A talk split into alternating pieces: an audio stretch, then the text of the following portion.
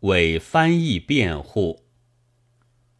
今年是围剿翻译的年头，或曰硬译，或曰乱译，或曰听说现在有许多翻译家翻开第一行就译，对于原作的理解更无从谈起，所以令人看得不知所云。这种现象在翻译界确实不少，那病根就在抢先。中国人原是喜欢抢先的人民，上落电车、买火车票、寄挂号信，都愿意是一到便是第一个。翻译者当然也逃不出这例子的，而书店和读者实在也没有容纳同一原本的两种译本的雅量和物力，只要已有一种译稿。别一译本就没有书店肯接收出版了，据说是已经有了，怕再没有人要买。举一个例在这里，现在已经成了古典的达尔文的物种由来。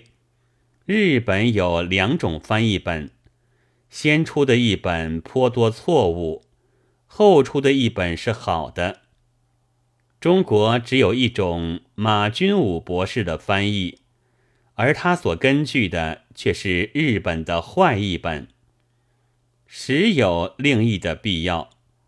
然而哪里还会有书店肯出版呢？除非译者同时是富翁，他来自己印。不过如果是富翁，他就去打算盘，再也不来弄什么翻译了。还有一层是中国的流行，实在也过去的太快。一种学问或文艺介绍进中国来，多则一年，少则半年，大抵就烟消火灭。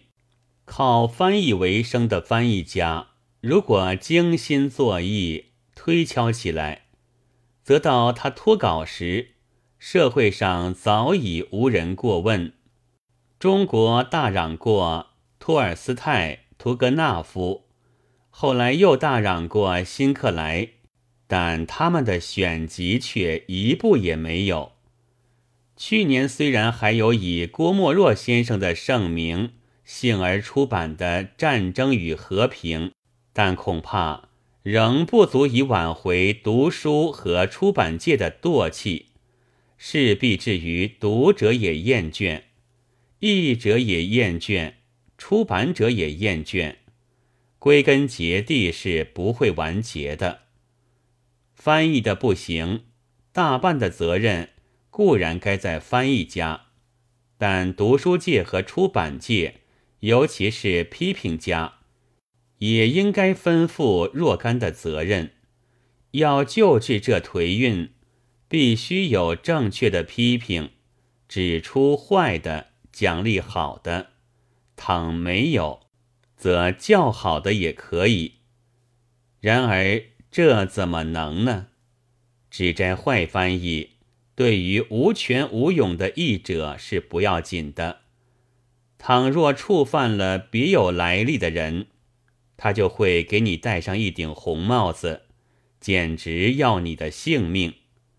这现象。就是批评家也不得不含糊了。此外，现在最普通的是对于翻译的不满，是说看了几十行也还是不能懂。但这是应该加以区别的。